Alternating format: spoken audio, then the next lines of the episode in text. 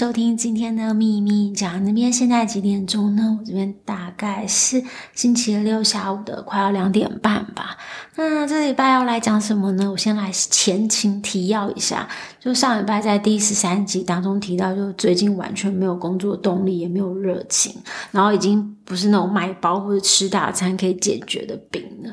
但我们还蛮有病识感，所以经过上个月的沉淀和休息，我就终于开发出一套属于我的，就拯救低迷人生的小屋。虽然主要问题还是没办法在一时半刻解决，但我还是找到了短期的解决方案。我觉得最重要的还是要拟定计划。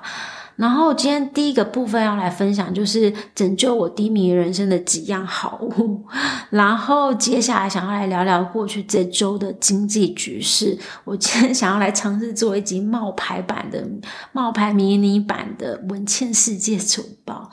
那第一个第一样我想要分享的好物就是书籍，就是我现在最近在看一本书，叫做《我选择勇敢》，就是 Google 首位幕僚长的职涯高投报法则，叫英文就是 Bet on Yourself。那作者是 Anne Heyer，他在戏谷工作长达十五年，然后曾经和 Amazon、还有 Google、还有雅虎的三大执行长近距离工作。那这本书主要是分享他这数十年来就职涯的宝贵经验。其中一个很特别的一点，就是他自己是他自己毛遂自荐给 Google 的 CEO，说他想担任 Google 的幕僚长一职，但当时这个在。幕僚长这个 position 根本是不存在的，这整个戏骨也没有这个 position。那他当时就是第一个提出并去去争取这种实践的先锋者。我觉得他其实可以在这么三位这么厉害的 CEO 下 survive，一定有他过人之处，还有他如何去 achieve 或者是实现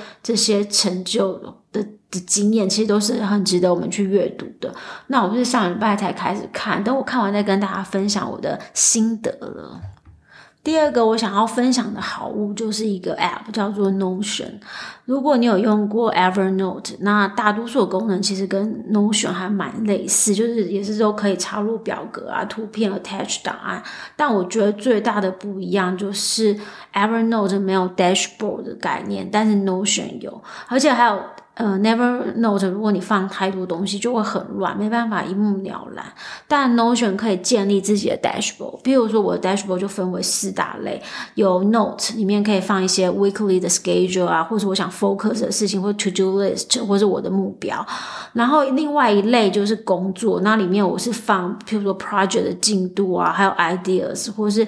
Job hunting plan，我觉得我个人平常是会随身用白纸记录一些，譬如说开会的关键字或是要做的事情，但又每次都像就很像鬼画符，然后我自己都之后都看不懂，或是因为是在草稿纸上，然后常常就不小心去拿去资源回收，所以其实有写跟没写都一样。那我觉得如果你是那种喜呃会记录工作的人，我觉得 Notion 和 Evernote 其实都还蛮好用的。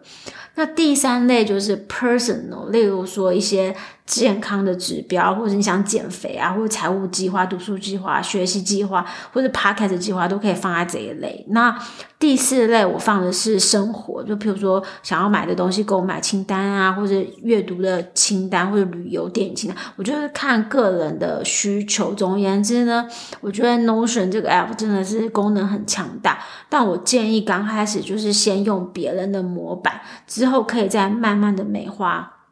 或是去 customize。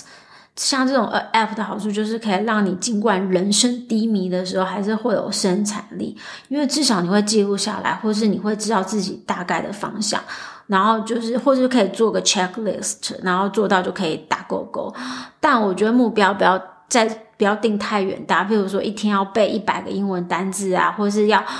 嗯、工作要回完当天的 email，像是我就会，就是如果在这种情况下，我就会定说，哦，早上起床要洗脸，然后晚上睡觉前要卸妆，然后做到就勾起来，你就会觉得自己好棒棒，很有很没有很 productive。虽然这听起来很废，但我觉得你人生总会有那么几天，就是在这种低迷、怀疑人生的状态下，那这些小举动其实都是避免我们不要陷入恶性循环，就是什么都不想做，接着就会陷入什么都没做，那就会再接着就是带来耍废带来的 depress，后来又因为 depress 又什么都不想做，就这样子恶性循环，日复一日，最后就是导致了一蹶不振。那第三个我要分享什么事情？那我就也是我觉得我也很激很激励我的吧，就是我报名了一个线上声音表达的基本课程。没错，白话文就是我要去上正音班。然后呢，这课程呢就包含了咬字啊，然后还有说呃掌握说话的节奏，因为我觉得我口条不是很好，但还是希望可以透过专业的方式去提升自己。我个人觉得做 podcast 除了需要吸收很多知识之外呢，另外一部分也是口条，所以我现在正在采呃积极的采取行动，让自己进步。但这个课好像一定要到一定的学员才会开成，所以我真的希望可以开成。而且上课时间是台湾的星期五晚上七点半，就是我的凌晨四点半。但我为了打造优质的 podcast，还有训练自己的口条，我就跟他拼了。我觉得我认真起来的自己都好害怕，但我还蛮兴奋。我觉得人生低迷的时候，就是要帮自己找乐子。然后第四个我要分享的好物呢，就是我买了一个荡秋千，就是一个很浮夸的小物，不是一个大物。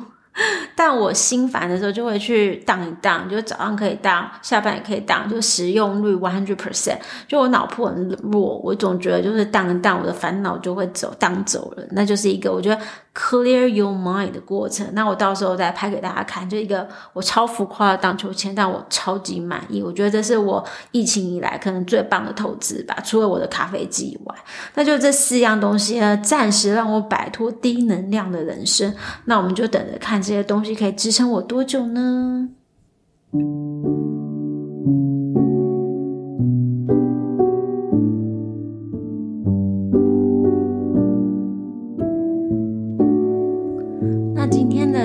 部分，我们要来聊聊，就是最近过去一周的经济。这一周的大事就是美国的股票大跌，然后还有 Elon Musk 买了 Twitter，真的就是有钱可以任性。其实，在四号那一天，联准会就是如市场预期的升息了两码，将基准利率维持在零点七五 percent 到一 percent 的范围，以减轻通膨的压力。同时，也宣布从六月开始会采取阶段式的。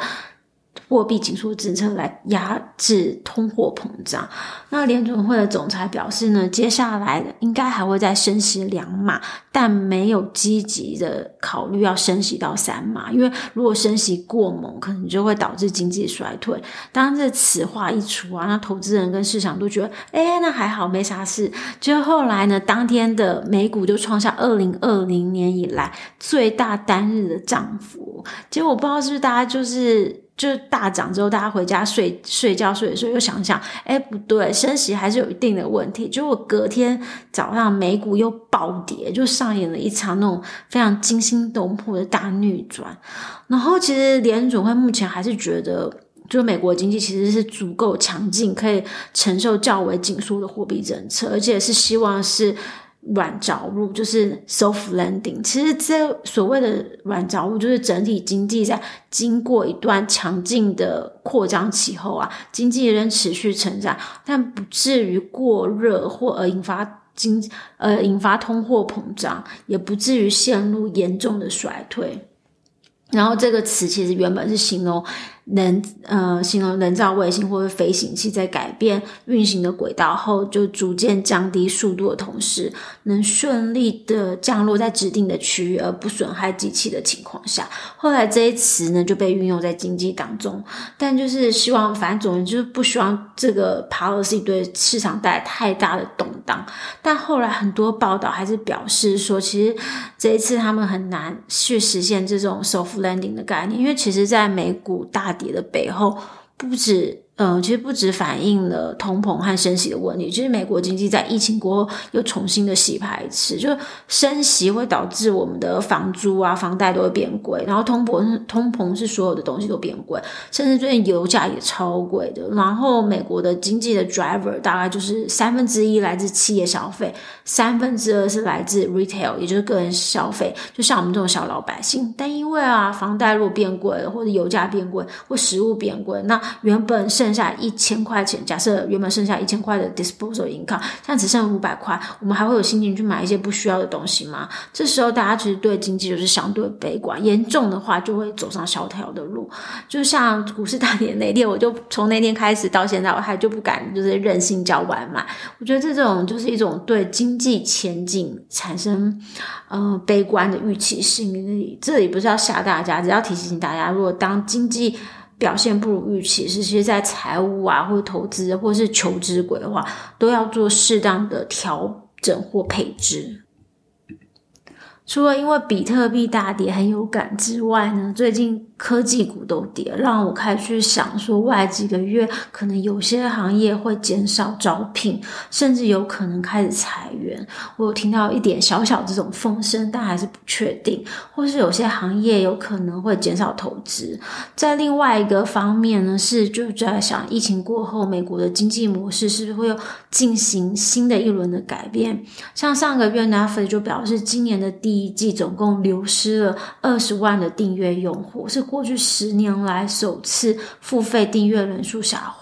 然后这消息一爆，然后这个股价就大跌了二十五 percent。我觉得其实背后有几个原因，第二个就是。共享账号的问题，我记得微软当年好像有这个问题，但后来不知道是为透过什么机制去解决了。第二个就是需求减少，之前就是疫情大家都宅在家，所以看 Netflix 的需求增加，那股票就大涨啊。但现在疫情接近了尾声，大家渐渐的回到原本的生活模式。原本你可能 work from home，你不需要每天通勤，你省下一个小时的通勤时间还可以追剧。但现在要去办公室，除了少了一个小时可以追剧。还有可能因为要来回开车一小时，然后就奔波超累。现在除了不追剧，还要早睡一点，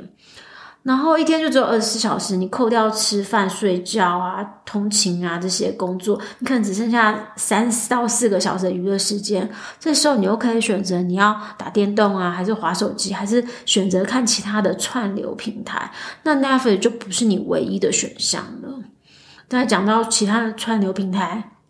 就是竞争者这件事情，像现在其实有 Disney Plus，还有 Amazon Video，还有 HBO Max，后来连 Apple 也都加入了串流平台的战争。那第四个、最后一个就是，当然每一个公司都可能会遇到停滞期，只不过像 Disney 它还有 Disneyland，还有一些好像零售事业做支撑。那 Apple 本来就有它的卖电脑的本业，然后 Amazon 也有它。的本业是电子商务，那 HBO 背后有那个像华纳集团，还有大股东 AT&T 的资源，所以其实这些有其他事业支持的公司，现金流一定也都比 Netflix 弹性。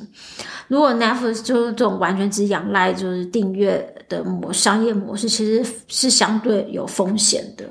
总而言之呢，就是疫情真的是改变了很多生活的模式，也带来了通膨的压力，然后间接就扩大了经济衰退的压力。我怎么会讲到这么 严肃的话题呢？好啦，那今天龙林林总总讲了这么多，就是又是个大杂烩，从荡秋千讲到联准会，但这些其实都和我们的生活息息相关。我会把很浮夸的荡秋千放在 IG 上跟大家分享，希望你们会喜欢。我要去荡秋千了，我们下次见，拜拜。